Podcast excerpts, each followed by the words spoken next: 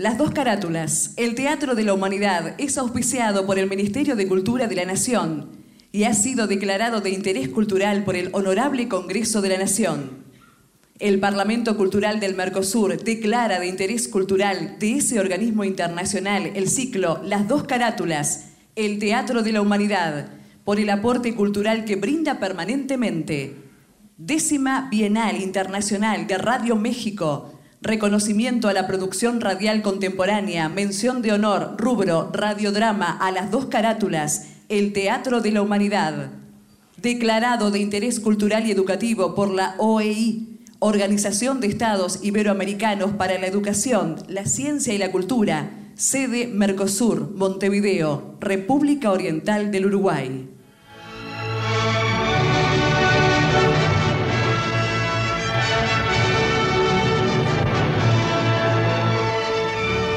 El Sistema Federal de Medios y Contenidos Públicos y Radio Nacional Argentina presentan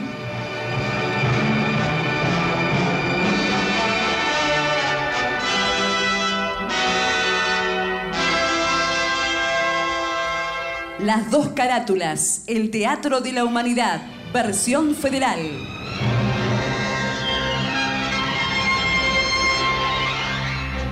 Ciclo destinado a difundir las obras de la dramaturgia nacional y universal, que por sus permanentes valores se constituyen en cabales expresiones del género e imponderables aportes a la cultura.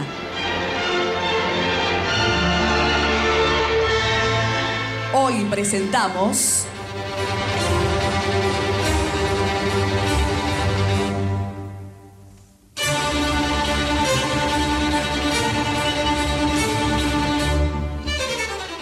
El abuelo de Benito Pérez Galdós.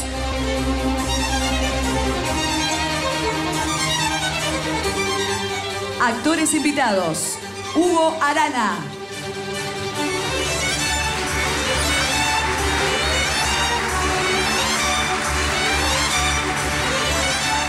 Paloma Contreras.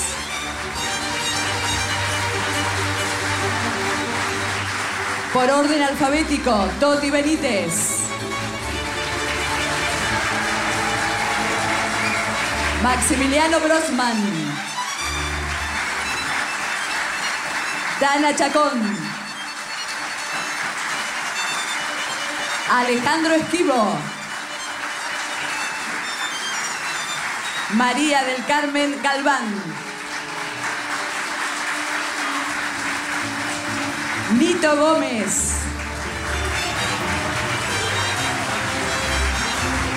Mario Lorán. Gustavo Surace. Cristina Tejedor.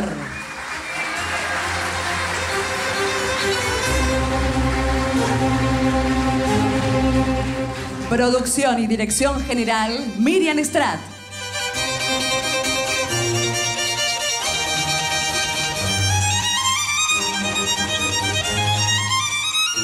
Benito Pérez Galdós, escritor español, representante de la novela realista española del siglo XIX, académico de la Real Academia desde 1897 y nominado al Premio Nobel en 1912. En 1873 inicia la publicación de la primera serie de los episodios nacionales contra Falgar. Viaja por Europa como corresponsal de prensa, conociendo así corrientes literarias del momento como el realismo y el naturalismo. Su obra tiene influencias de los franceses Honoré de Balzac, Émile Zola, Gustave Flaubert y el inglés Charles Dickens, entre otros. Aficionado a la política, se afilia al Partido Progresista de Sagasta y en 1886 es diputado por Guayama, Puerto Rico, en las Cortes. En los inicios del siglo XX ingresa en el Partido Republicano y en las legislaturas de 1907 y 1910 es diputado a Cortes por Madrid por la conjunción republicano-socialista. En 1914 es elegido diputado por Las Palmas. El abuelo, obra que en breves instantes emitirá las dos carátulas federal desde Concepción del Uruguay, Entre Ríos. Tras la muerte de su hijo, don Rodrigo, el conde de Albrit regresa de América a su pueblo con el objeto de descubrir cuál de sus dos nietas es la legítima. Nos encontramos ante una pieza que trata temas que van desde la tradición hasta la búsqueda de la verdad, pasando por otros como el amor o el odio. El autor crea un mundo de sentimientos y sensaciones donde consigue plasmar y transmitirlos a la perfección. El abuelo de Benito Pérez Galdós se estrenó en febrero de 1904 en el Teatro Español de Madrid. Es un testimonio histórico dramático relevante del desarrollo teatral de España de fines del siglo XIX. Material, Luis Ordas.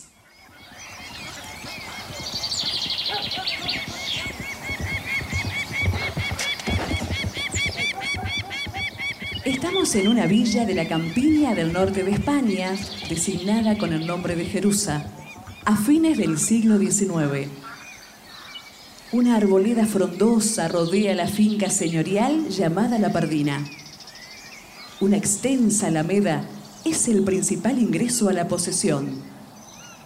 El pórtico de la casa, de antiquísima y noble arquitectura, muestra los escudos de Laín y Potestad. Una pequeña puerta rústica al fondo comunica con la huerta. Corpulentos árboles de robustos troncos dan sombra. Junto al pórtico, una mesa de piedra y bancos rústicos. Es una mañana de verano. Gregoria recoge en una cesta diversas hortalizas que están sobre la mesa. Venancio, su esposo, entra por el fondo. ¡Oh, qué calor! Necesito descansar un poco a la sombra. Pero sí, hombre, descansa. Y tómate un vaso de agua. Me vendrá muy bien. Pero anda, Dime, dime, ¿tendremos en Jerusa a la señora condesa? ¿Has visto alguna vez que falle una mala noticia? Llega hoy y se alojará en la casa del señor alcalde. Oh, menos mal. Si llega también el señor conde, se juntarán aquí el agua y el fuego. Pero yo pregunto, ¿se juntan aquí de casualidad o es que se han dado cita por asuntos de la casa? Porque de resultas de la muerte del condecito habrá enredos, ¿no? Yo qué sé, mujer. La condesa vendrá como siempre a echar un vistazo a sus hijas. Oh, sí, claro, claro. Y mientras ella se divierte en esos Parises y esas Inglaterra, las pobrecitas. Yo comprendo que su suegro le tenga mala voluntad a esa condenada extranjera desde que el condecito se enamoré de ella como un tonto. Pero de ahí a dejar aquí a sus hijas. Mira, lo único que sé es que traerán las dos uñas bien afiladas. Bueno, la veremos, Gregoria. Prepara todo, que el señor conde habremos de alojarlo y darle de comer. ¿Recuerdas cuando embarcó para América? Había desperdigado toda su fortuna y allá esperaba recoger otras más por las minas de oro que tuvo su abuelo, el que fue virrey del Perú. Pero ha vuelto pobre como las ratas enfermo, casi ciego y sin más cargamentos que los años que ya pasan de los 70. Ay, sí, pobre señor. Y luego se le muere el hijo al que adoraba. Ay, Venancio, tenemos que ampararlo. ¿Quién habría de decirlo, Gregoria? Nosotros dando de comer al conde de Albrit, con reyes y príncipes, un parentela el que no hace 20 años era el dueño de estas tierras. Díganme luego que no da vueltas el mundo. Y bueno, tal vez el señor conde haya venido a buscar consuelo en sus dos nietas. Pero, ¿sabes quién puede sacarnos de dudas? ¿Quién? Zenén. Ah. Las niñas me han dicho que lo han visto ayer en Jerusa. Mira tú, hecho un caballero. Empleado público y funcionario de las oficinas de Hacienda después de ser criado de la condesa. Eh, sí, sí, sí, sí, sí. Eso gracias a los ascensos ganados por ser su correveidile y taparle sus enredos amorosos. Shh, calla la ¿Pero boca, qué mujer. esperas, hombre, para ir a buscarlo al camino viejo? Anda, Venancio, ven pronto. Ahí voy, ahí voy, ahí voy.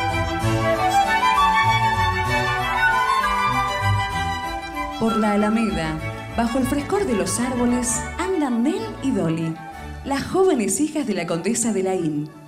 Son dos bellas muchachas muy diferentes entre sí en su modo de encarar el mundo y hasta las cosas cotidianas.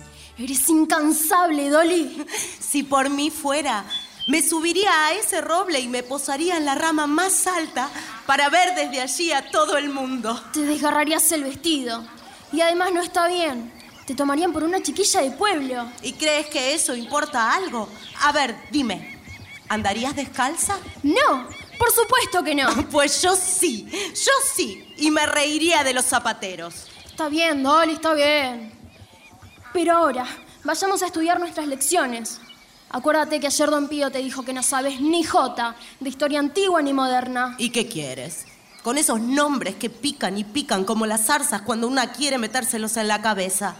La verdad, la verdad, me fastidia la ilustración.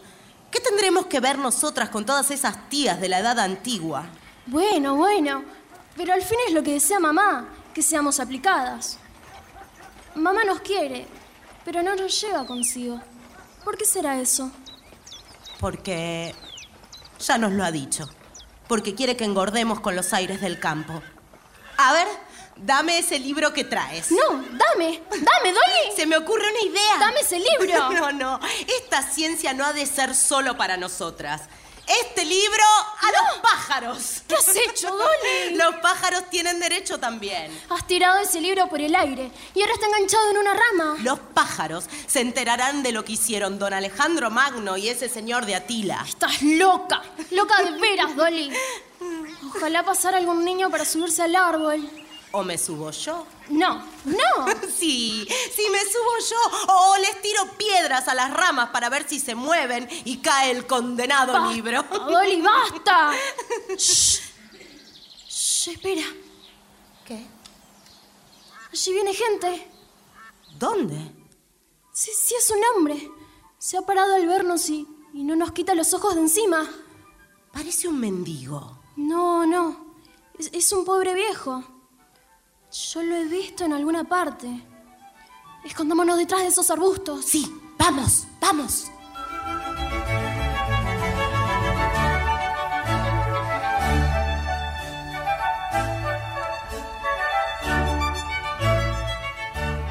Por la Alameda ha venido caminando el conde de Albrit. Es un hermoso y noble anciano de larga barba blanca, figura corpulenta, ligeramente encorvado. Viste buena ropa de viaje muy usada, calza grandes zapatones y se apoya en un bastón.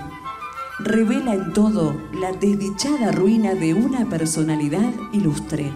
Muchacha, ¡El abuelo! muchacha, Sí, me parece que es el abuelo. muchacha.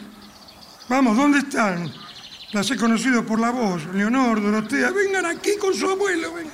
¡Abuelo! Abuelo, abuelito. Ya me parecía que lo conocía. Por el retrato. ¡Abuelo! Acérquense que no puedo verlas bien. Mi nieta, mi querida nieta. Esas voces sonaban en mi corazón cuando eran pequeñas y llenaban toda la finca con sus risas. Zenén nos dijo anoche que vendrías, pero no esperábamos que llegaras tan pronto. ¿Y por qué no has venido en el coche de Polán? He preferido hacer el camino a pie, ayudado de este bastón y recordando mis tiempos. Todos los caminos de este país me conocen, también las rocas, los árboles, hasta los pájaros creo que son los mismos de mi niñez.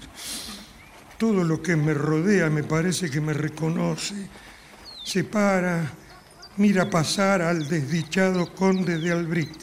Pero ahora estás con nosotras. Sí, abuelo. Apóyate en mi brazo, abuelito. Sí, vayamos a la casa. Ay, ay, ay, ya estoy en pardina. Infinita tristeza, llanto amarguísimo de las cosas.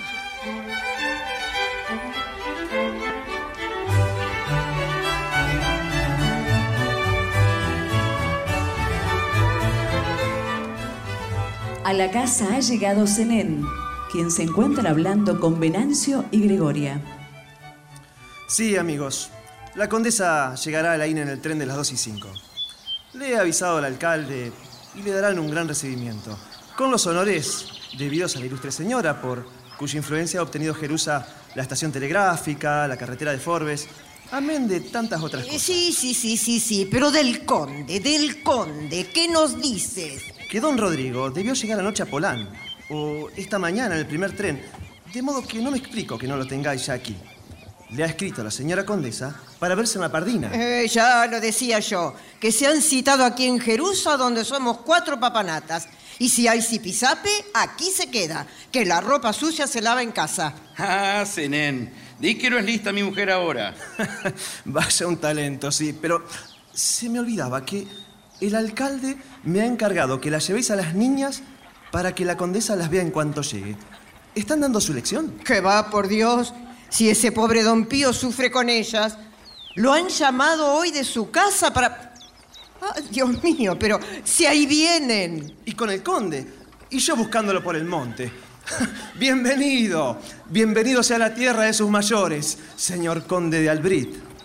¿Quién me habla? Ese nena, abuelo. Zenén Corchado, el que fuera... El que fuera criado del señor conde de Laín, señor. Que no me avergüenza decirlo. He venido a ofrecerle mis respetos a usted y a la señora condesa, que llega hoy. ¿Viene mamá? ¡Qué alegría! No sabíamos nada. ¿Y tú lo sabías, abuelo? Sí, hija, sí, sí. Las señoritas han de ir a casa del alcalde a esperar a su madre. Este caserón viejo no será lo bastante cómodo para ella. Señor conde, permítame que lo salude. Bienvenido sea, mi señor. Gracias, gracias, mi buen Venancio, y tú, mi fiel Gregoria, gracias. Me alegro de volver a verlo. Bueno, la verdad es que como verlo, no. Solo distingo las cosas grandes.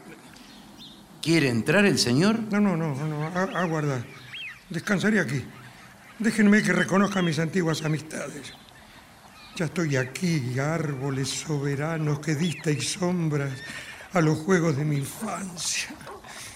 Las generaciones que han crecido a su sombra se gastan, se concluyen, pero ellos, inmóviles, siguen viéndonos pasar o caer o morir. Señor, no olvido que le agrada mucho el buen café. Sí, es verdad. Bueno, pues, se lo haré al instante. Muy bien. Siéntese aquí, mi señor, en este sillón junto al ciprés. Sí, abuelo, sí.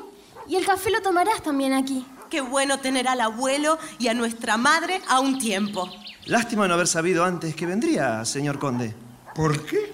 El pueblo le habría preparado una fiesta en la casa consistorial, con música, orfeón. A mí, Jerusa. Conozco esos homenajes.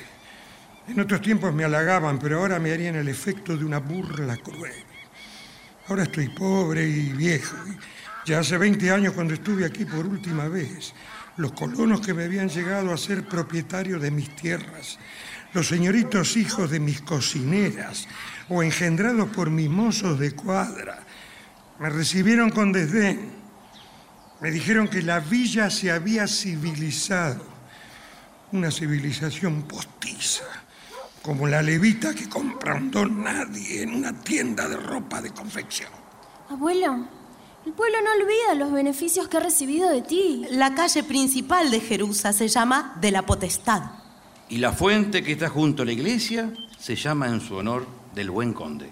Y que Jerusa no es ingrata, lo prueba el recibimiento que se le ha preparado a la señora condesa de Laín. El alcalde la recibirá y habrá cohetes, música. ¡Ay, Jesús, qué alegría! Sí, sí, sí, os divertiréis mucho, sí. ¿No irás al pueblo con nosotras, abuelo? ¿Tampoco verás a mamá? Sí, la veré aquí, en la Pardina. Aquí tendré el gusto de verla. Es que al señor conde no le gusta bajar al pueblo. ¿Y no le agradaría ver y admirar las mejoras realizadas en los últimos años? Más que admirarlas, me gustaría verlas. Pero mi vista ya no da más. Con los últimos ensanches, Jerusa ya casi toca las tapias de la Pardina. ¿Ah, sí? Si el señor conde lo permite, esas campanadas de la iglesia indican que ya es hora de que las señoritas se arreglen si quieren ver la entrada triunfal de su mamá. Y yo también, si usted no manda otra cosa. Volveremos pronto, abuelo. Y traeremos a mamá. Adiós, hijas. Adiós. Adiós. Que os divirtáis mucho. En cuanto a ti, Seneca, digo, Zenén, o como te llames, ve, de seguro serás de los designados para lanzar cohetes. Y además vete lejos porque usas un perfume que me marea. Señor, unas gotitas de leótropo.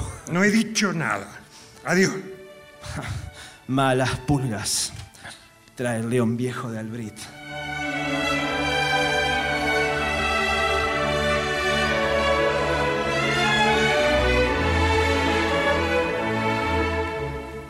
El conde se ha quedado solo.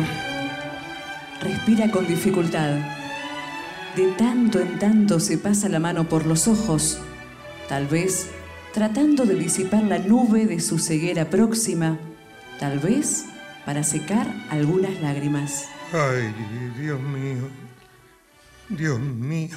Señor conde, ¿se encuentra usted bien? Sí, sí, sí, Venancio, sí. Es la emoción que he sentido al verme en la pardina lo que no me deja respirar. Deseo y, y al mismo tiempo temo recorrer la casa. La memoria y el sentimiento me abruman. No, no debí venir. Los recuerdos le serán gratos, mi señor. Aquí nació y pasó su infancia. Aquí fui poderoso, grande. El primer caballero de España me llamaban.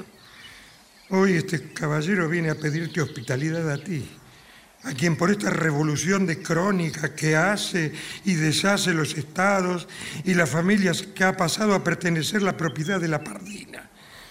Y en ella solicito albergue, no como un señor, sino como un pobre que lo ha perdido todo. El señor conde viene siempre a su casa y a nosotros. Hoy como ayer somos sus criados. Te lo agradezco en el alma. Aunque bien mirado, todo lo que eres, lo que has adquirido, lo debes a mi protección. Sin duda, mi señor. Pero dígame, señor, ¿en qué aposento quiere dormir? Arriba, en la alcoba que fue de mi madre. Eh, pero, señor, eh, a esa alcoba la tenemos llena de trastos y la usamos además como secadero de hortalizas. Vale tan poco mi persona que no merece una molestia de las señoras hortalizas. No, no, no, señor. Es que... ¿Qué, qué, todavía rozongas? Será preciso que te lo ordene. Perdóname, Venancio, perdóname, perdóname. Quiero someterme al destino, pero no puedo sofocar mis ímpetus de persona acostumbrada a mandar. Perdón. No se preocupe, señor conde, que ya... Don Rodrigo. Don Rodrigo de mi alma. ¿Puedo abrazarlo? ¿Quién es? Señor, es don Carmelo, nuestro cura párroco.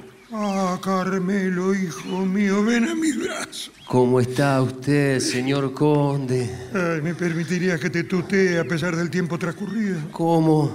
Me ofendería si no lo hiciese. A su generosidad debo el haber podido terminar mi carrera de teología y derecho. ¿Ah, sí? Bueno, eso ya no lo recordaba. Aquí está el café, señor. Me retrasé ayudando a las muchachas a arreglarse. En unos instantes nos iremos. Tome usted un café, señor cura. Siempre traigo una tacita para algún invitado sorpresa. Bueno, bueno, muchas gracias, doña Gregoria. No se retrase. A ti, Carmelo, según recuerdo, te gustaba dulzón el café, ¿verdad? Oh, qué memoria tiene usted, ¿eh? No, no, no, no lo creas, hijo, no. La estoy perdiendo como la vista. Eh, bueno, mi señor, si no se le ofrece algo más, me voy con las niñas. Sí, ve tranquila, Gregoria. Yo me quedo en buena compañía. Ya lo creo. Quédense con Dios. Lo mismo, Gregoria. Eh, sírveme el café, por favor, que yo no, no veo. Sí, sí, sí, espere, señor conde, espere un momento. Ya le sirvo un poco de café. Eh, Ya está. Gracias, Carmelo. Nelly y Dolly son dos jóvenes angelicales. Supongo que a la impaciencia de verlas después de tanto tiempo debemos el honor de su visita a Jerusalén, ¿verdad? He venido principalmente a Jerusa por... eh, Perdón, Venancio.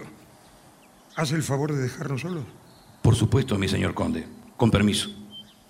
Ya me dijo Zenén que la condesa y usted se habían citado aquí. La verdad es que es un buen lugar para ventilar las cuestiones de intereses o de otra índole.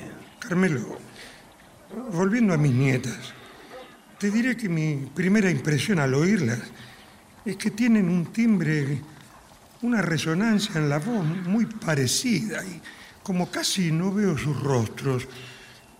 Pero tú Tú que las tratas, las confiesas, debes saber de sus almas, ¿no? Son iguales. ¿Cuál de ellas es la de corazón más puro, más, más generoso? ¿Y cuál la más inteligente? No, no, no, no, no son iguales. Ni sus voces, ni sus caras, ni menos sus caracteres. Pero alguna diferencia bien notoria habrá. A ver, a ver. Un momento. Verá usted. Dolly toma siempre la iniciativa. Tiene imaginación viva. Es impetuosa. En cambio, en él parece inclinada a una naturaleza, digamos, reflexiva, más constante. Ah, pero ¿qué puedo decirle yo si apenas las trate usted? Las conocerá mejor que nadie y sabrá diferenciarlas. A eso he venido, a estudiarlas, a hacer un análisis detallado de sus caracteres para poder... No, no, por ahora no está bien que sepa las razones de esto. Bien, bien, bien. La verdad, señor conde, es que estaba muy rico el café. Yo digo que... Nada, pues nada, que se viene usted a la una a comer a casa. No, no, no. Sí, sí, que hay mucho de qué hablar. No, no, no, no sé, hijo, a mi edad que... Permiso, si me permite, señor conde. Soy Salvador Diomedes, médico titular de Jerusa y de Polar. ¿Diomedes? Así es, señor. No lo recuerdo. Sí, sí, señor conde. ¿Sabe?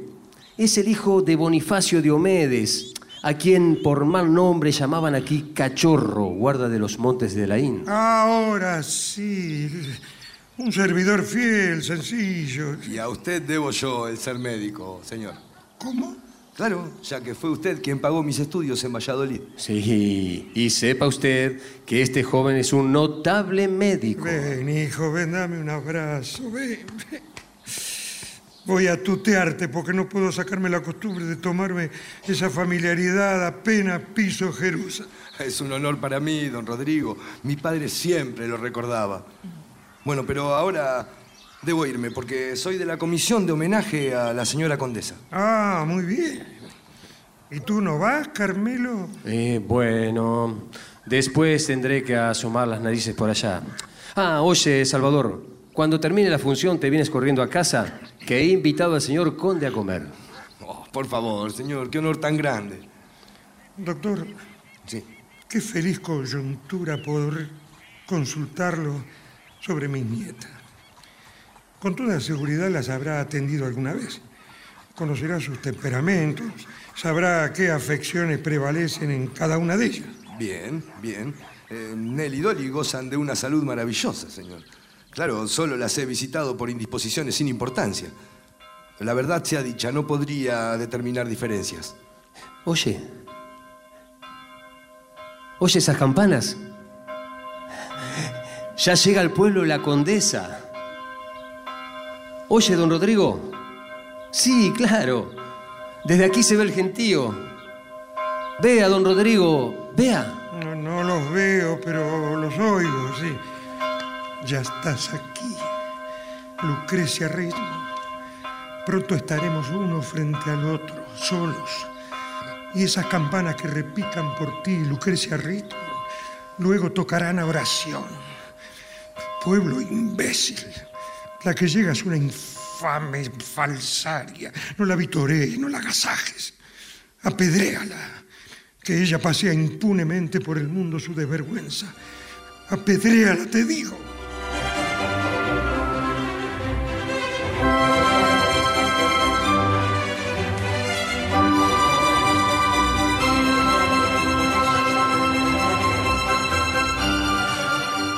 Gran sala de entrada en la Pardina. Un enorme ventanal con columnas platerescas. A través de los cristales se ven los árboles y el cielo. En el fondo, una puerta grande que da a la salida general y a las dependencias de la casa. Arcones, mesas, sillones y sillas de nogal y roble ennegrecidos por el tiempo. Hay un marcado carácter de residencia señorial, antigua y deteriorada. Dolly y Nell están con su maestro Don Pío, un un simpático y estrafalario señor que trata de imponer orden y silencio. ¡Ay, estas niñas! Ni falta que hace que repita esas historias tan viejas. Está bien, está bien. He aquí a dos jóvenes finas, criadas para la alta sociedad que se empeñan en ser ignorantes. Sí, don Pío, queremos ser salvajes. ¡Anda, salvajes! Las herederas de los condados de Albrit y Laín. ¿Pero qué cosas se os ocurren, niñas? Vamos, vamos a estudiar un poco más. No, no. No, por favor. Dinos una cosa, Pito. ¿Es verdad que cuando eras joven hacías muchas conquistas Nos han dicho que las matabas callando. y que tenías novias por docenas? ¿Pero qué decís? ¡Ay, no ves que estáis desatinadas! Confesad, confesad. ¡Orden! ¡Orden y juicio! A ver, a, a ver, decid algo de Temístocles. Temístocles, Temístocles. ¡Ah! Sí, ya sé. El que le cortó la cabeza a una mala mujer que llamaban la medusa. Eso, la medusa, la medusa. Ay, pero por todos los santos, no me confundáis la historia con la mitología. A ver, pronto, pronto, referidme los principales hechos de la vida de Temístocles. A ver. Ay, Pío, que no nos gusta meternos en las vidas ajenas. No, no. Ay, Temístocles, gran hombre de Grecia, natural de Tebas, vencedor de los macedonios. Ay, no, pero ¿qué estoy diciendo? Ay, como tengo la cabeza, me estoy confundiendo con Epaminondas. Y es este el preceptor que quiere enseñarnos. No puede. No puede. Ay, don Pío, ¿no sería mejor que nos fuéramos los tres a dar un paseo por la playa? Sí, muy buena idea, Dolly. Ah, sí, muy buena idea, muy bien. Ah, de juerga todo el día. Y yo, de figurón, claro, de monigote. Yo, eh, que yo que soy la ciencia, yo que estoy aquí para inculcar. Deme esas castañuelas, don Pío. Eso, Ah, te- te- Devuélvelas, que ya no eres una niña. Eh. Ah, a ver, ¿y tú, Dolly? Sí. Háblame del participio. Participio. Sí. Participio. ¡Ah! Ya sé. Es una cosa que se parte desde el principio. Ay, pero Dios me asista. Muy bien, Dolly. Ay, niñas, niñas. Ay, cuando vuestra ilustre madre os lleve a los salones, figuraos en esos saraos que se hable del participio y vosotras no podréis decir ni mus.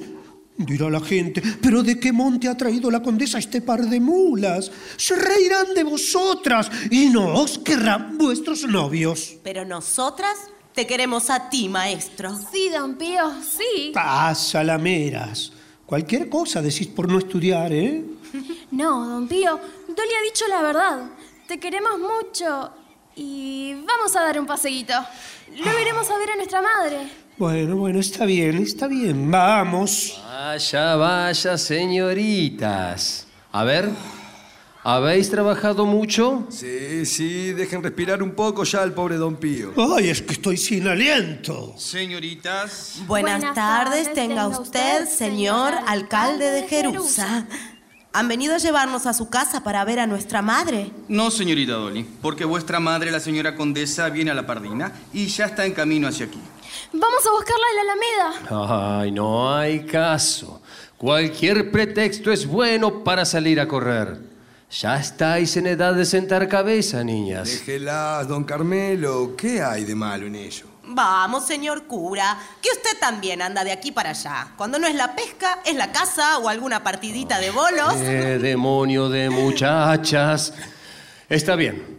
Dejadnos en paz y a buscar a vuestra madre. Eh, Eso, vamos, niñas. va- Vamos, que ya es muy tarde. ¿eh? Vamos, maestro, vamos. venga con nosotras. Pero, ¿a dónde van tan apuradas? Adiós, adiós. Adiós. Señor alcalde, pero qué honor por mi casa. Querido Venancio, eh, deberes de amistad me traen por aquí. No vengo como alcalde. La condesa y don Rodrigo celebrarán aquí a las 12 su entrevista. Don Rodrigo ha salido a dar un paseo hasta las 10. Los esperó y estuvo toda la mañana como un león enjaulado, agitadísimo. Ha de ser muy grave el motivo de la discordia cuando Lucrecia, tan valiente siempre para enfrentar los más terribles problemas de moral, tiembla ante un pobre anciano enfermo y, y casi ciego. Bueno, ¿y por qué ha de ser moral? Agregue la malicia, la envidia y la broma de la gente. Silencio, silencio, que ahí vienen la condesa y sus hijas.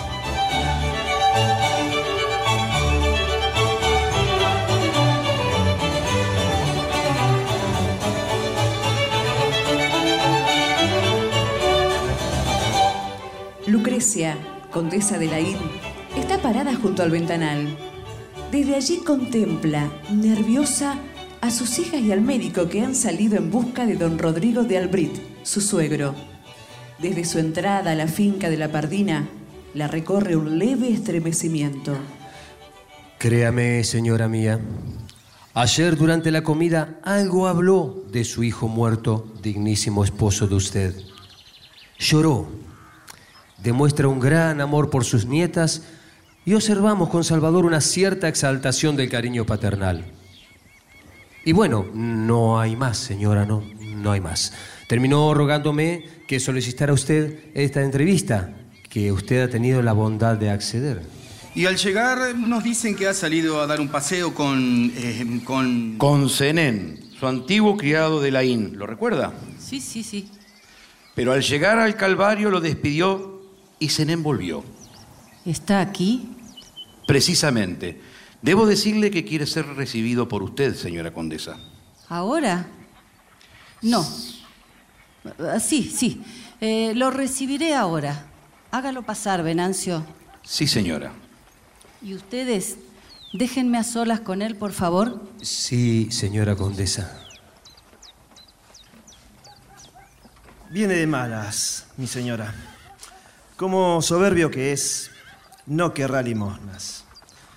Como quisquilloso y camorrista, querrá escándalo. Escándalo. Sí. ¿Qué te ha dicho? Sabe que fuiste mi criado y que... En mí tuvo y tendrá siempre la señora un servidor leal. Lo sé, lo sé. Confío en ti, Zenén. Sirvo desinteresadamente a la señora en todo lo que guste mandarme, pero no olvide que su humilde protegido, el pobre Zenén, no merece quedarse a mitad del camino de su carrera. ¿Pero qué más quieres pedirme? El señor Marqués de Pescara me dará el ascenso, solo con que la señora condesa se lo pida o se lo mande. Tener que soportar a este reptil y oírle y oler ese perfume solo porque le temo. Ugh. Pides demasiado, Zenén. Si la señora no quiere favorecer a su fiel sirviente, no he dicho nada. Eh, está bien, está bien, te prometo no olvidar el asunto siempre que correspondas con una lealtad a toda prueba. Señora, Retírate ya, retírate. Tus perfumadas exigencias me dan dolor de cabeza, Zenén. Señora, el conde de Albrit está al entrar. Vete, Zenén, por esa puerta.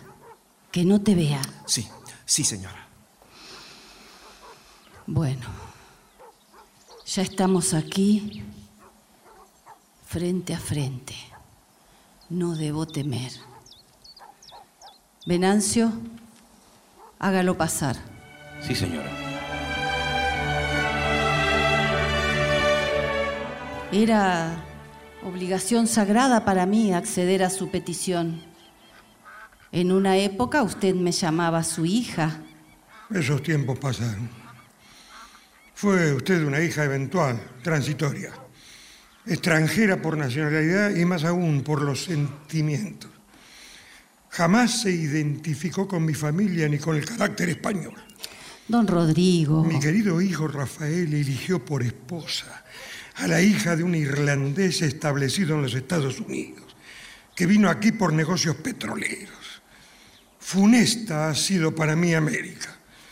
Como todo el mundo sabe, me opuse al casamiento de mi hijo con usted con obstinación, pero fui vencido, aunque el tiempo me ha dado la razón. Ha hecho infeliz a mi hijo, aceleró su muerte. Señor conde, eso no es verdad. Se hace eco de calumnias. Lucrecia, Lucrecia. Aún pudiera suceder que yo me equivocara. Este error mío lo confirmaría usted si tuviera el valor de confesarme la verdad ahora mismo. ¿La verdad? No sé de qué habla. De lo que voy a preguntarle, que es grave. Usted no puede negarse a responderme. No soy yo el que habla. Es mi hijo que resucita en mí. Tenga piedad de mí, don Rodrigo. Perdóneme, pero debo cumplir con mi deber. Al volver a Cádiz, de mi frustrado viaje a América, me entregaron una carta de Rafael en la que me relataba su amargura. La vida había perdido para él todo interés. Lo consumía la tristeza, la pérdida de toda ilusión y sobre todo la vergüenza de ver que usted había ultrajado su nombre. Mi hijo estaba separado de usted desde hacía un año. ¿Y quién puede asegurar que eso fue por mi culpa? No me interrumpa, calle y escuche. Rafael no me decía nada concreto. Y por supuesto que al recibir la carta viajé de inmediato a Valencia para verlo. Dios mío. Dos horas antes de llegar yo, mi querido hijo había muerto. Todo en unas pocas horas. Murió en el cuarto de una fonda, vestido sobre la cama, mal asistido por gentes mercenarias. Ay Jesús, qué dolor. Don Rodrigo, don Rodrigo, aunque usted no lo crea, yo lo amaba. Mentiras. Si lo amaba, ¿por qué no corrió a su lado al saber que estaba enfermo? ¿Por qué? No sé, com- complicaciones de la vida, no sé, no sé. Ay, qué hermoso sería que en este instante pudiéramos llorar usted y yo juntos por aquel ser querido. Pero usted no tiene corazón y debe admitir que la conducta con mi hijo, al menos en algunas épocas de su vida, no fue buena. Lo admito. Pero mis problemas con Rafael venían de larga data. Tal vez del segundo o tercer año de matrimonio, después de la muerte de vuestro primer hijo. El primer hijo vuestro, aquel que llevaba mi nombre. Pasado algún tiempo que no puedo precisar porque fue en los años de mi residencia en América. Don Rodrigo, don Rodrigo, si usted, si usted hubiera encontrado vivo a Rafael, su hijo al juzgarme no hubiera sido tan duro. Fue duro y más, fue implacable. Pero, pero usted acaba de decir Que lo encontré muerto, sí. Permanecí no sé cuántas horas frente al cuerpo frío de mi hijo, sin darme cuenta de nada que no fuera él, allí, quieto, hasta que empecé a fijar mi atención en lo que me rodeaba. Su ropa, los muebles, un- una mesa con varios libros y, y papeles, y entre ellos una carta. Una carta. Sí. Rafael estaba escribiéndola cuando se sintió mal. Llamó, pero todo fue inútil. Y la carta quedó allí como un dedo que la acusa. Una carta que puedo repetir de memoria de tantas veces que la he leído. Te anuncio que si no envías pronto a mi hija, la reclamaré. Quiero tenerla a mi lado. La otra niña, la que no es mi hija. Según declaración tuya en la carta que le escribiste a tu amante, el pintor Carlos Eraúl, muerto hace un año. Esa hija te la dejo, te la entrego, te la arrojo a la cara. Eso decía. No, no, esa carta pudo haberla escrito un enemigo. Un enemigo para ofenderme. Yo niego, yo rechazo, yo puedo Pero le decir... escribió mi hijo. Y yo esperaba encontrar en usted la suficiente grandeza para completar la revelación de mi hijo, diciéndome ¿Qué? ¿Qué? cuál de las dos hijas es la que usurpa mi linaje y personifica mi deshonor. Por Dios. Necesito saberlo. Tengo derecho a saberlo. Esta casa grande en su pasado, madre de reyes y príncipes, fecunda en magnates, en guerreros y mujeres santas, está deshonrada. No puedo impedir que la ley transmita mi nombre a esas dos jóvenes inocentes. pero quiero hacer en favor de la auténtica, de la que es de mi sangre, una exclusiva transmisión moral. Esa será la verdadera sucesora en la posteridad. La otra no. A la falsa rama de Albrit la repudio, la maldigo. Piedad, piedad, don Rodrigo. No puedo más. Lucrecia. Perdón. Perdón. Sin duda he actuado con altanería. Perdón. No puedo vencer mi carácter. Perdóname. Ahora no mando ni acuso. Solo le ruego que me saque de esta terrible duda. Después de oída la verdad, no diré nada más.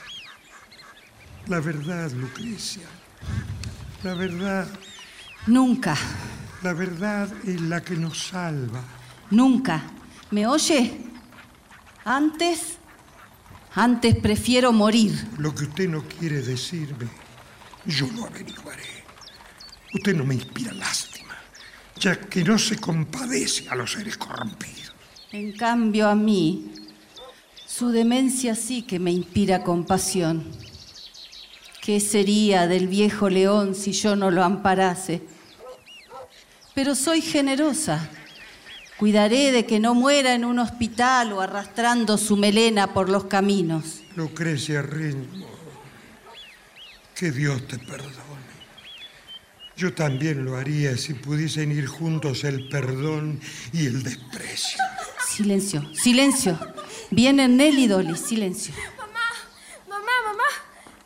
Mamá, ¿has estado llorando?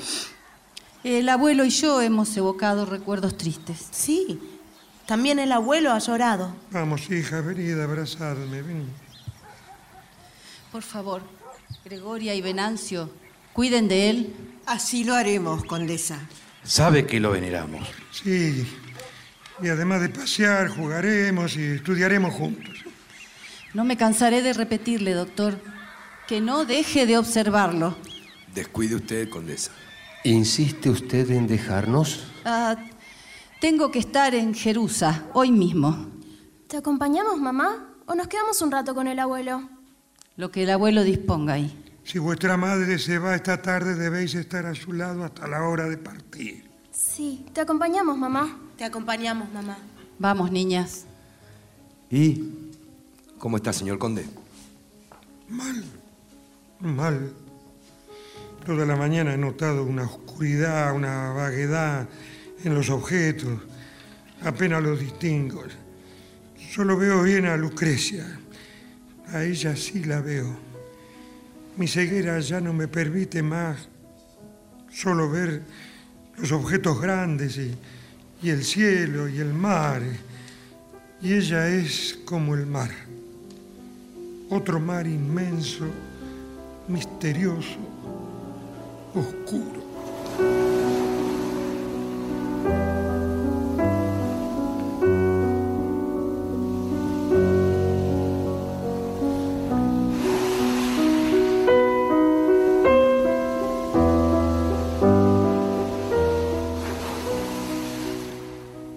Pasado unos días. En la sala de la pardina, Gregoria pone en orden la vajilla. El conde, sentado en un sillón, está profundamente abstraído, hablando para sí. Nell y Dolly despiden a su maestro Don Pío. La verdad. La verdad. Señor. La verdad. Quiero saber la verdad. Señor. Señor. No hay caso, no me oye. Su pensamiento anda por las nubes. Sí, sí, un momento, un momento. ¿Cuál? Me voy ya, don Rodrigo, antes que esos truenos comiencen a hacerse lluvia. Y ustedes, jovencitas. Sí. Bueno, no olviden que vuestro abuelo me ha dicho que no debo introducir más paja en la cabeza de ambas. Sí, sí. Y que los que nos conviene es educar la voluntad. Ya lo oye usted, don Pío. A mí no me gusta saber nada de libros, sino de cosas. Ah, eh, con permiso del señor conde. Eh, ¿Qué son cosas, señorita Dolly? Hijas mías, el arte de la vida os lo irá enseñando. Una maestra menos blanda que vuestro don Pío. La rigurosa experiencia. Bueno, ahora basta de charla, vamos. Terminó la lección por hoy, pueden retirarse. Don Pío, no olvide volver más tarde. Tenemos que repasar ciertas historias. Desde luego, señor conde, desde luego. Eh, adiós, niñas. Adiós, don Pío. Lo acompaño, don Pío. ¿Qué tormenta tenemos? Ay, Dios mío, que nos asista. Ya estamos solos los tres, abuelo. Los dos, porque... ¿Dónde está Dolly? Aquí, abuelo, en el ventanal, mirando el cielo. Uy, qué negro está. Va a caer un diluvio. Acércate, Dolly. Sí, abuelo. ¿Sabéis? A mí siempre me parecéis una sola. Quiero decir que en vosotras hay algo que... No, no- no sé cómo explicarlo. Algo que sobra. No entiendo. Eh, me parece que el abuelo quiere decir que en las dos hay lo bueno y lo malo. Ah, ¿o será que una es buena y la otra es mala? En ese caso, la mala soy yo. No, no, no. La que siempre está inventando trastornos y bromas soy yo. Hijas, hijas, hijas. no, no. Esta condenada vista se me va cuando más la necesito. Por más que os miro, no encuentro diferencia en vuestros rostros. Dicen que nos parecemos, abuelo. Pero Dori es más morena que yo. ¿Y el cabello? ¿Lo tenéis negro? ¿Muy negro las dos? El mío es más claro que el de Nell. Tenemos otra diferencia, abuelo. Mi nariz es un poco menos chata. Y mi boca más grande que la tuya. Nel, haz el favor de mirar el color de los ojos de tu hermana. Sí, abuelo. Y, y tú, Dolly, fíjate bien en los de Nel. Decidme el color justo. Los ojos de Dolly son negros. Los de Nell también, pero los míos son más. Los de vuestro padre eran negros como el ala de un cuervo. Ay, sí. Papá era guapísimo. ¿Y cuánto nos quería? Lo vimos por última vez hace tres años, cuando se fue a París. Dijo que volvería pronto, pero no volvió más. A nosotras nos sacaron del colegio. Mamá dijo que se iba a París, pero se quedó en Barcelona. Luego volvió a Madrid, pero salía mucho y nosotras comíamos solas. Sí, por eso en esa época os trajeron acá. ¿Creéis que vuestro padre quería a una más que a la otra? No, no, no, nos quería a las dos por igual.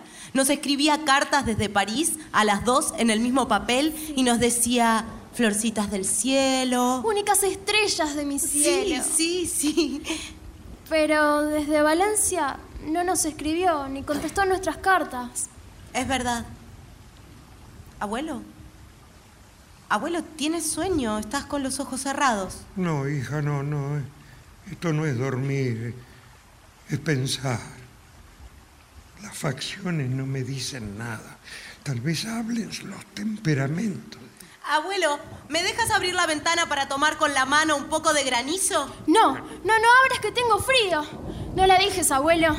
Este invierno pasado tuve un resfriado muy grande por su culpa. Ella fue la que el día de la gran nevada se empeñó en salir. Haz lo que dice tu hermana, no abras. Me tuvo dos horas en el bosque, haciendo bolas de nieve, y otras dos horas en la plaza, dibujando la torre de la iglesia y los árboles nevados. Mentira, fuiste tú. ¡No! Abuelo, me ha dicho que miento. Pero tú mientes nunca en él, porque no está en tu naturaleza. No, no tolero que digan que miento. Por la menor cosa mi dignidad se ofende. Dignidad. No llores, Nel, que no es para tanto. Y tú no te rías, Dolly. Es que lo que tiene es envidia. Envidia de que todos me quieran más a mí. ¡No! Nel tiene dignidad. Esa es la buena. Dolly, Dolly, yo te he ordenado que no te rías. Es que me hace gracia, abuelo. Eres noble, Nel. En ti se revela la raza, la sangre. Dolly, esa risita suena un tanto ordinaria. Está bien, abuelo. Abuelo, abuelo Dolly está dolida por lo que le dijiste. Mira, se ha ido a la ventana y parece muy triste. Llámala, abuelo. ¿Y tú? ¿No te has incomodado con ella porque te dijo que mentías? No, no. Siempre discutimos y enseguida hacemos las paces. Dolly es un ángel. Le falta sentar un poquito de cabeza, pero nos queremos mucho, abuelo. Tengo ganas de abrazarla y decirle que me perdone. Otro rasgo de nobleza. Ven, ven, abrázame. S- Sí, abuelo, pero llama a Dolly y perdónala. Sí, pero antes dime, dijiste no sé qué de vuestras pinturas. Ah, sí. Es ella la que dibuja y además pinta muy bien. Dolly, ¿Qué, abuelo? ven acá. ¿Tú pintas? No hagas caso, abuelo. Salíamos al campo y se me dio por dibujar todo lo que veía. Desde que era muy chica, no sé. Se me dio por hacer garabatos y pintarlos. ¿Y tú, Nel? ¿No dibujas? No, abuelo, soy muy torpe. No es cierto, y además me aburro. Pero te traeré su álbum para que puedas ver qué maravillosas pinturas ha hecho. Maldita pintura. Sí, sí, sí. Es ella la falsa, no hay duda. ¿Qué te pasa, abuelo? Déjame, ¿para qué naciste? Abuelo. Perdón. Ay, perdón, perdón, perdón. Perdón, no quise decir eso. Perdón. Tienes razón. Si no me quieres, ¿para qué nací? ¿Crees que tú vives para mí? ¿Para el viejo y desgraciado Albrit? Dame la ocasión de probártelo y verás, abuelo. ¿Me quieres más que tu hermana? Ofendería a Nel si te dijera que te quiere menos que yo. Las dos somos tus nietas y te queremos lo mismo. Esto es nobleza. Lo de la pintura no demuestra nada. Abuelo, abuelo, aquí está el álbum. Ya verás qué hermosas pinturas hace Dolly. Mira, mira esta, ¿ves? Y esta me gusta. ¡Ay! ¿Se ha apagado la luz? tengo miedo. ¿Y yo? ¿Cuál de las dos me habla? ¡Yo, abuelo! ¿Cuál de las dos es? Por Dios, ¿cuál es? Ay, abuelo, no te enojes. Te tenemos miedo, abuelo. ¿Cuál de las dos me tiene miedo? ¡Yo! Le, le tenemos miedo a la tempestad, abuelo. A ti no, abuelo. La tempestad está en mi alma. ¿Sabéis cómo se llama esa tempestad? La duda, la duda. Vengan, vengan, hijas mías, abrácenme, vengan. Abuelo.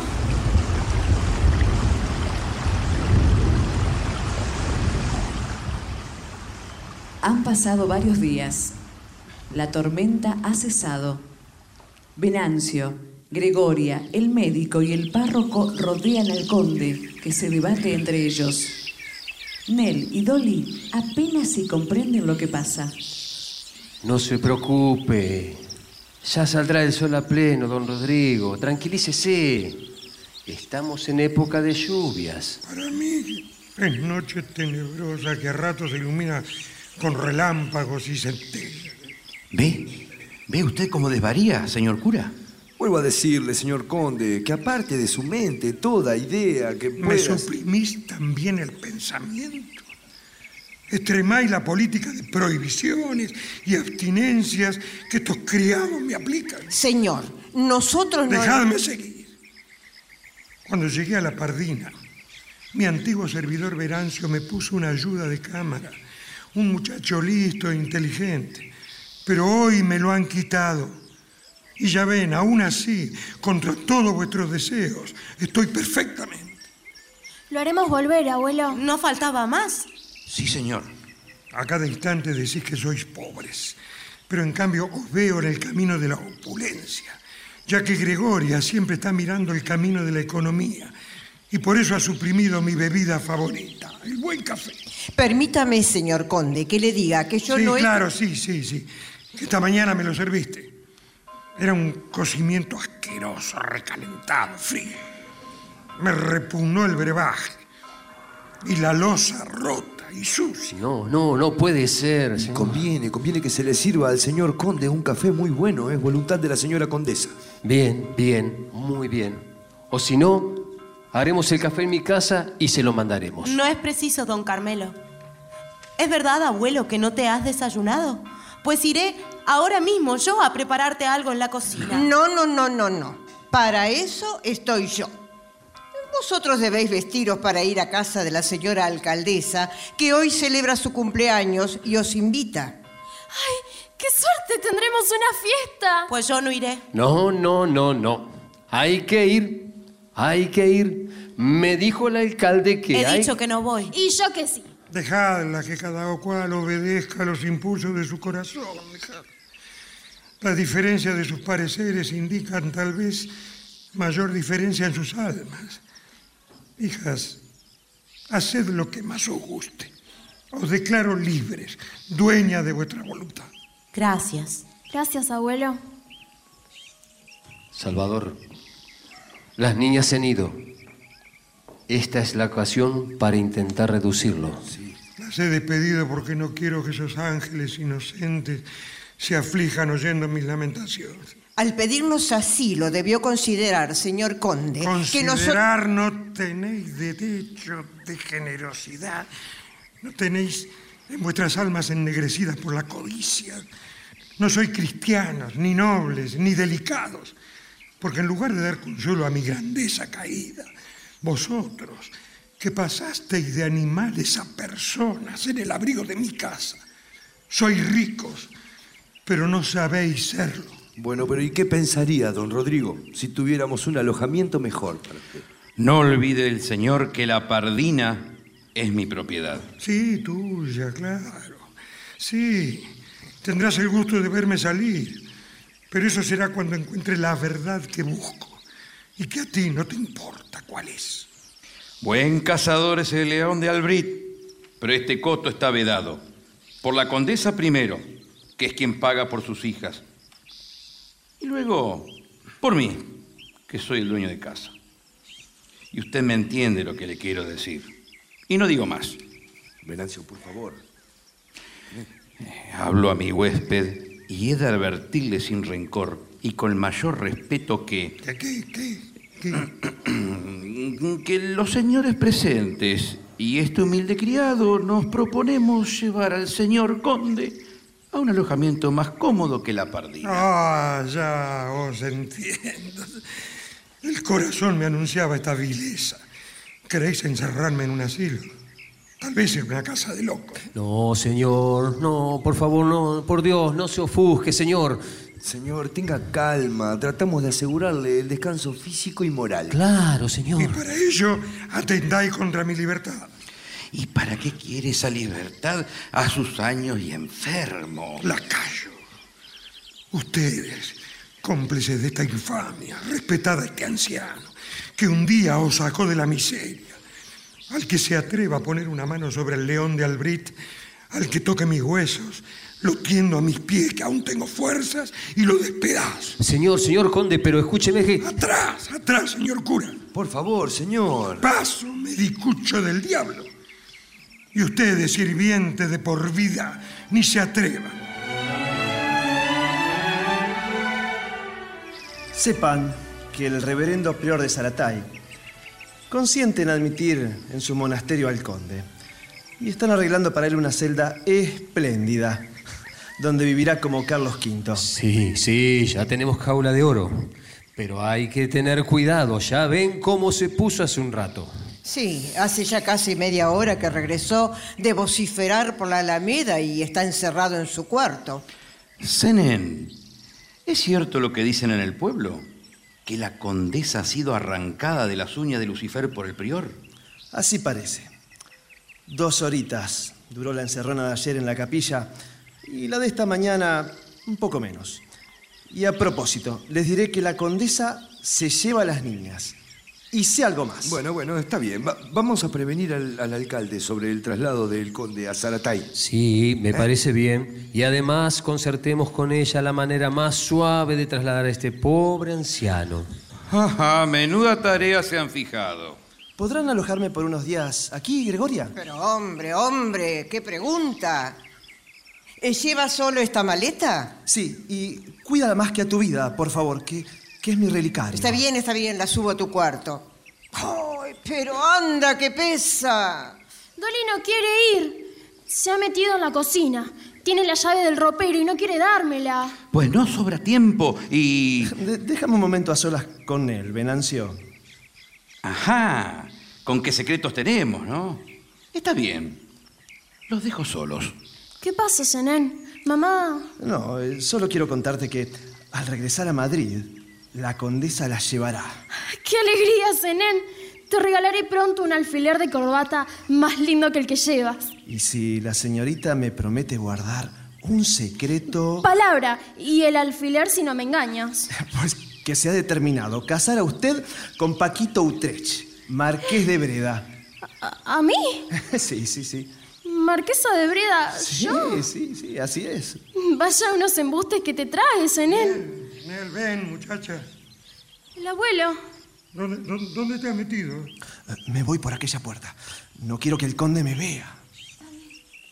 Aquí estoy, abuelo. Nel, Nel, mi querida nieta. Pero ¿cómo has hecho? Al subir a mi cuarto lo he encontrado cambiado. Han vuelto las cortinas, la alfombra.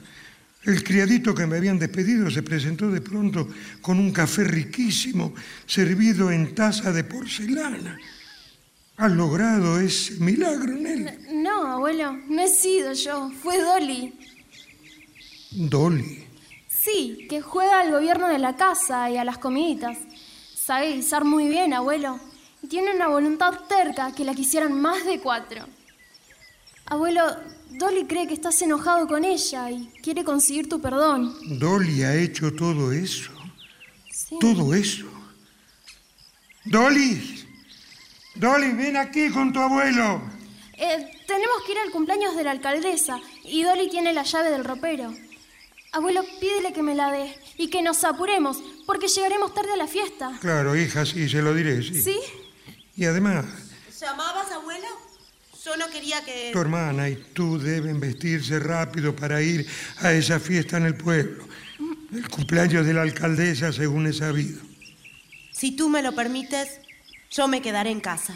Nel, toma la llave del ropero y diviértete en esa reunión a la que tanto deseas ir. Sí, sí, en un soplo me he visto. Enseguida vuelvo. Dolly, dame un beso. Y perdóname si algo te dije que te ofendió. Perdonarte yo. Tú eres el que debe hacerlo. A todos, a todos por lo mal que te tratamos. No estoy tan alejado de la mano de Dios como creía. Gracias por los regalos que me hiciste, los arreglos de mi cuarto. Y, y dime, ¿has acabado ya con tus guisotes? Todavía no, pero si Gregoria me deja, te haré para esta noche unas natillas muy ricas, de las que a ti te gustan para después del guiso. Gracias. Abuelo, no creas que hago todo esto para que me quieras. Lo hago porque soy tu nieta. Y no puedo ver que a un caballero como tú, poderoso, dueño de toda esta comarca en otros tiempos, se te desatienda gente tan grosera que no vale ni el polvo que llevas en la suela de tus zapatos. ¿Con que tú piensas? Dices... Sí. Y sé hacer lo que digo. Esta noche, después de cenar, comenzaré a arreglar tu ropa, que Gregoria no da puntada en ella. Abuelo, yo reconozco que Nel merece más cariño, es más fina y más buena que yo, pero... Hija, a ti te quiero también. Es que he creído ver en tu hermana cierto egoísmo. No, no, ¿qué digo? ¿Qué digo? Si fueras tú. yo- Abuelo, no entiendo. No, no sé, no, no sé. Dios o la providencia me dirán la verdad. Déjame que te bese y te agradezca todo tu amor. Te quiero mucho, abuelo. Sí, hija, sí, sí. Ahora vuelve a tus labores, pero antes búscalo a Zenén, dile que quiero hablar con él. Sí, abuelo.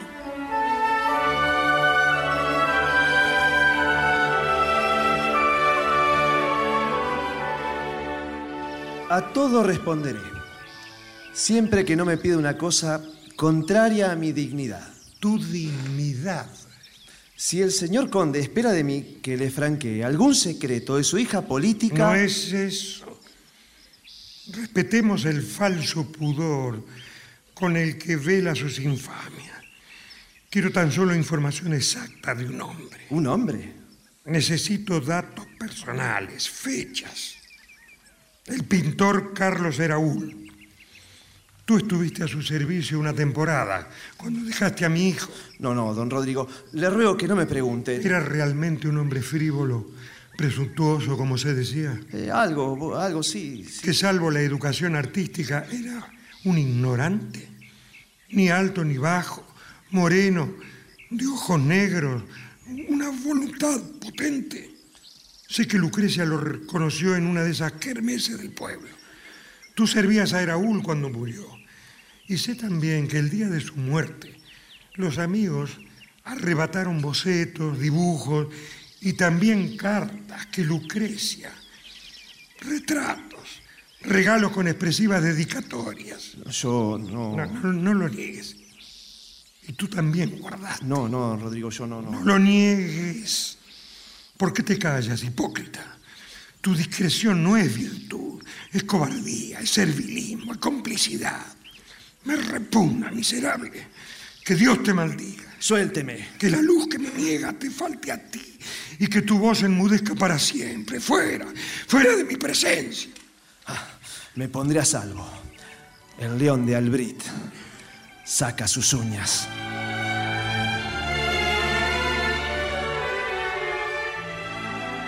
Así es, así es, don Rodrigo. Mi mujer me dominaba. Me hacía temblar con solo mirarme. Y fue tan grande mi paciencia, bueno, como su liviandad. Me traía los hijos, nacían en casa. ¿Y qué iba a hacer yo con las pobres criaturas? Crecían, eran graciosas, se dejaban querer. Ahora, en cambio... Calla, calla, no hables más de tus hijas. La tragedia y el sainete son más amigos de lo que parecen, como tú y yo. Es que somos desgraciados los dos, señor conde. Pero su nieta lo adora.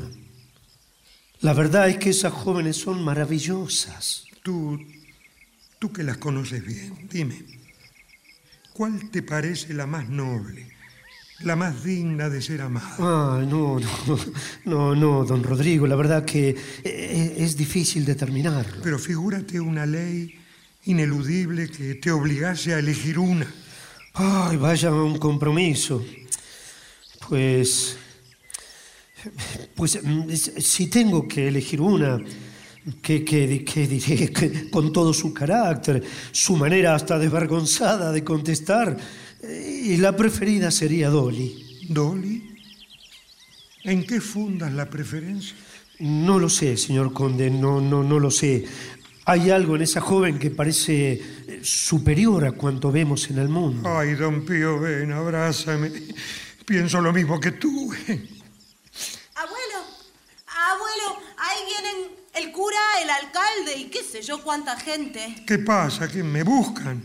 ¿Qué le pasa al conde de Albrit, mi ilustre abuelo? Él te desconozco. Adelantas mucho en la ciencia del mundo. Con su permiso, don Rodrigo. Eh, señor conde. Con su permiso, señor. Vengo a buscar a las niñas para llevarlas a la fiesta de cumpleaños de mi esposa. Y aprovechar esta ocasión para decirle que si hemos elegido el monasterio de Zaratay para su morada es porque creemos que es un lugar dignísimo. No es tuya esa idea, ¿no? Bueno, eh, Ni tuya, Carmelo. No. Eso de encerrarme allí. No, no, no es mía, pero ni mía, pero fui yo quien habló con el prior y... y le Es lo mejor, es lo mejor, don Rodrigo. Lo trasladaremos y... Me falta saber una cosa. ¿Qué, señor conde? ¿Me llevaréis por la fuerza? No, por supuesto que no. ¿Cómo puede pensar eso, señor? conde? Decídase. Decido que vivo no me llevaréis nunca. Ni muerto tampoco. Porque en mi testamento he dispuesto que se me dé sepultura en Poland. Entienda, don Rodrigo. Soy un hombre que sabe su obligación. Oh, señor, sea razonable. Decídase, estará mejor. Ahora los conozco bien, no necesito verlos. El aliento de ingratitud me da en la cara. Señoritas, hagan entender a su abuelo que soy el alcalde de Jerusa. Pues al alcalde de Jerusa, al cura de Jerusa y al médico de Jerusa les digo que es una inequidad lo que quieren hacer con mi abuelo. Pero señorita Dolly... Le han faltado el respeto al padre de estos pueblos. ¿Por qué quieren privarlo de su libertad? Si los que se han criado a su sombra lo menosprecian, aquí estamos sus nietas para enseñarles a todos la veneración que se le debe. Así es. Es mi nieta, es ella, su fiereza la descubras. Bueno, y bien. Entonces ya está.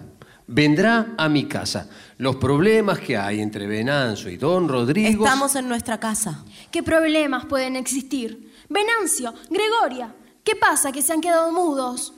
Perdonen, señoritas, pero ustedes y el conde están en mi casa. Por esta noche lo alojaremos y le serviremos. ¿Cómo por esta noche? Por esta y todas las noches del mundo, mientras Nelly y yo estemos aquí. La casa es de ustedes, es cierto, pero nosotras somos las amas. ¿Lo entendéis bien? A excepción de esta huerta que cultiváis y tenéis casi en balde, todo es nuestro. Somos las herederas de la casa de Laín y vosotros dos, Venancio y Gregoria, servís a mi abuelo no por caridad, no, que caridad está visto que no tenéis, sino porque yo os lo mando. ¿Quién manda? Es la señora condesa. Silencio, Gregoria, a la cocina. Señorita. El conde de Abrit vive con sus nietas y comerá con nosotras en esta mesa y dormirá en su cuarto que he arreglado.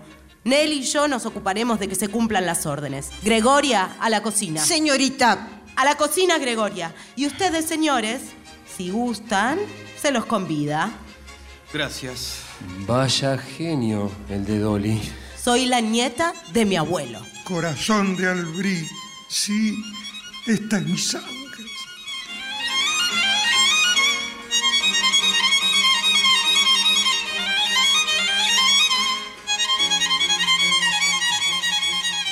Han pasado unos días. Estamos en la sacristía de la iglesia de Jerusa. Desde allí se divisan la plazoleta de enfrente, las calles desiertas y a lo lejos el campo. En el centro de la sacristía, una cruz de piedra con asiento practicable en su base. Faroles a la entrada de las calles. Anochece. Zenén, que viene por una calle lateral, se encuentra con Venancio, que abandona la iglesia. ¿Le has encontrado? No, Venancio. He recorrido todas las calles del pueblo, las travesías y los escondrijos, sin que nadie sepa decirme si ha visto al conde. Y dime, ¿a qué hora le perdiste de vista? Las cinco serían cuando salió de la casa tan irritable y descompuesto que tememos lo peor. Te diré que la condesa ha provocado todo esto desde que dispuso que se llevaría a las niñas. Y Dolly tuvo que ser llevada por la fuerza, con dos guardias civiles. Fueron sus gritos los que alertaron al conde. Está la condesa con él, rezando, a ver si lava sus pecados. Hazte ahora la santa, condesa de Laín, y no me recibas después de guardarte secretos y cuidar de todo. Señores, señores, ha- han encontrado al conde en el páramo vagando como alma en pena. Estaba irritado porque a viva fuerza le han quitado a su nieta, a Dolly. Volvimos junto a la villa y él se ha quedado en lo del alcalde tratando de conferenciar con la condesa para ver si accede a- a un fallo salomónico. Una niña para cada uno. El alcalde le dirá que la condesa está en sus devociones. Ya verás cómo no tardan en aparecer por aquí. E- Entraré, entraré a prevenir a la señora. Le aguardaré aquí. Te aseguro que desde hoy me pasaré a su bando. Y tengo mucho que hablar con él. Mucho. Claro, don Pío logrará que el alcalde me entregue a Dolly. Ella es mi nieta. Nadie me impedirá que esté con ella.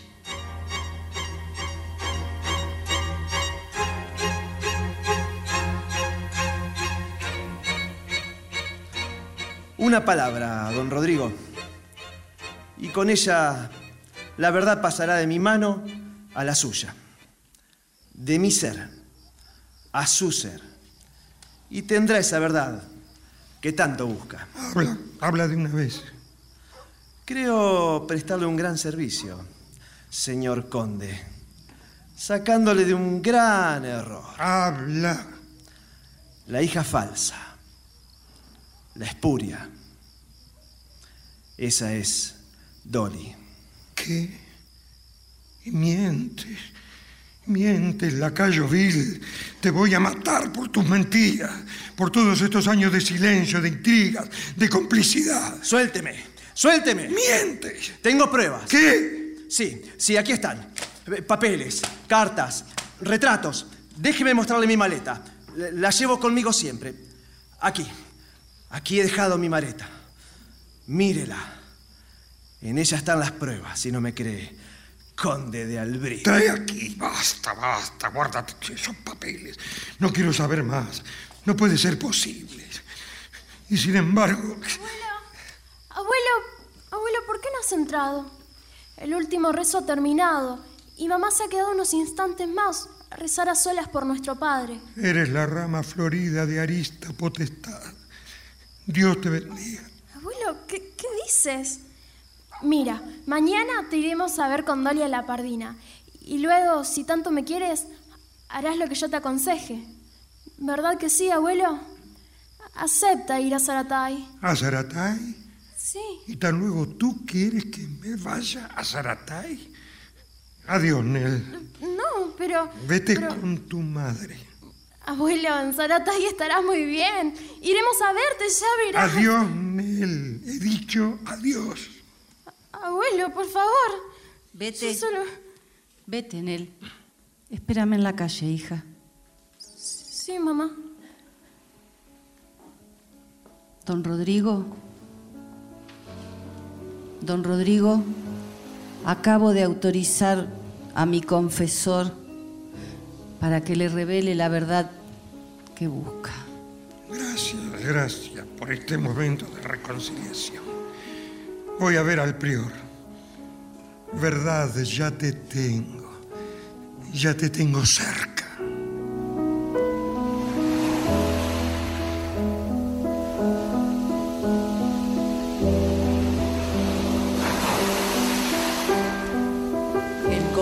Certificado por boca del prior lo que ya le había dicho Zenén. Su nieta de sangre es Nel. Está trastornado, descompuesto. Su arrogante figura está a punto de desplomarse en medio de la sacristía cuando encuentra a don Pío, que regresa de casa del alcalde de buscar a Dolly. Señor Conde, se- se- señor Conde, ¿qué tiene usted? Pero venga, hombre, venga, que lo ayudo. No hay un rayo que me haga ceniza. Señor. Nel es la verdadera. La falsa es Dolly, la que me quiere. La legítima no me quiere.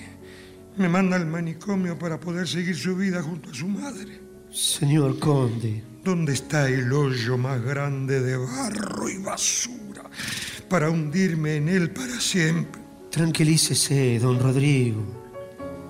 Venga. Venga y siéntese aquí junto a esta cruz de piedra. Ella lo protegerá y tal vez lo ayude a seguir el ejemplo de Jesús, que ama a todas las criaturas por igual.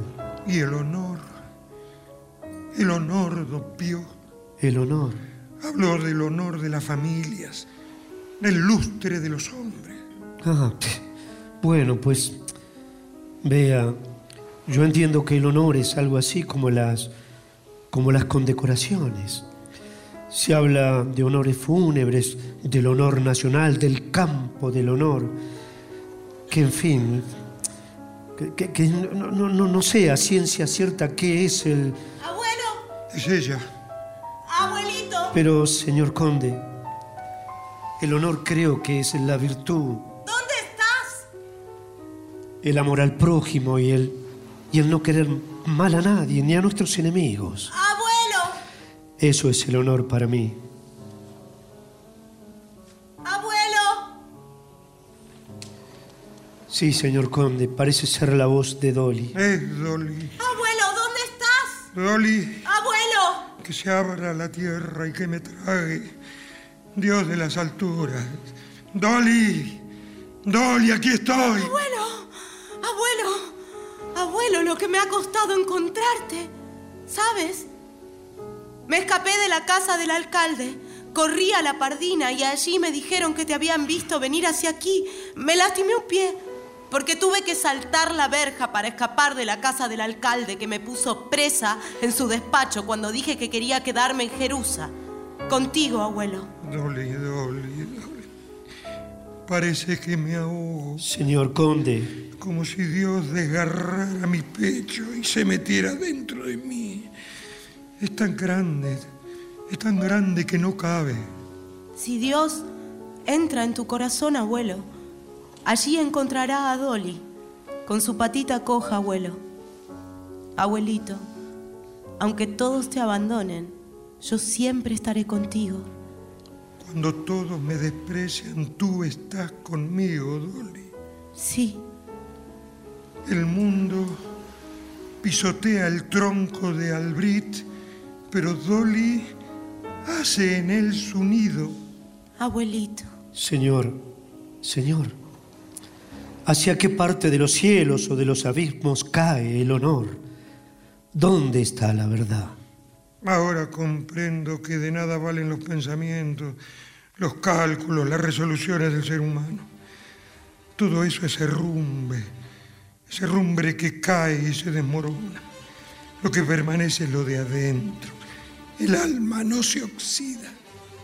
Dios te trajo a mí, Dolly, y esa, esa es la única verdad. La única verdad.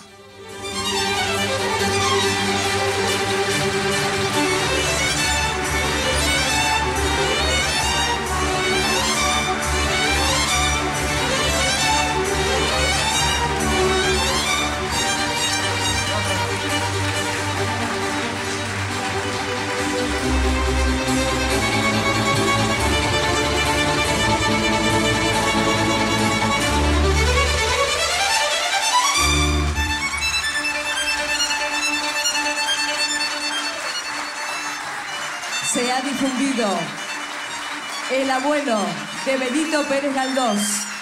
Adaptación Lucho Schwarman. Personajes e intérpretes por orden de aparición. Venancio, Alejandro Esquivo. Gregoria, María del Carmen Galván. Nel, Dana Chacón. Dolly, Paloma Contreras. Conde Rodrigo, Hugo Arana.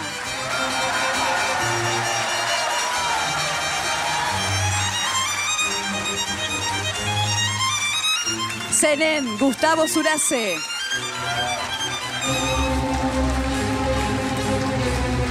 Don Carmelo, Víctor Gómez. Salvador Toti Benítez. Don Pío Mario Lorán.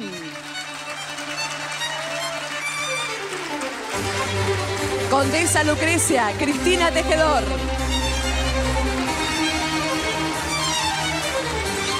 Alcalde Maximiliano Brosman. Locución, presentación del autor y relatos Andrea Pacinelli. Asistente de dirección en Concepción del Uruguay, Mario Lorán. Staff, Radio Nacional, LT11, General Francisco Ramírez. Director, Abelardo Santangelo. Operación técnica, Jorge Pérez, Rubén Oir. Coordinación, casting de voces, Leandro Dupín. Realización técnica, Germán Cosani. Agradecemos especialmente a la señora Mariela Riva por su colaboración con la producción. Editor de arte, Javier Chiavone. Asistente de producción, Patricio Schulze. Musicalización, producción y dirección general, Miriam Strat.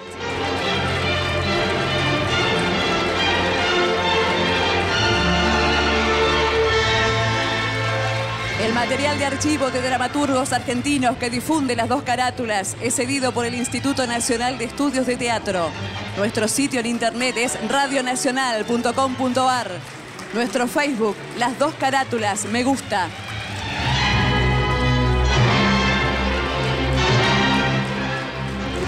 Fue una presentación de las dos carátulas, el Teatro de la Humanidad, versión federal, por Radio Nacional Argentina.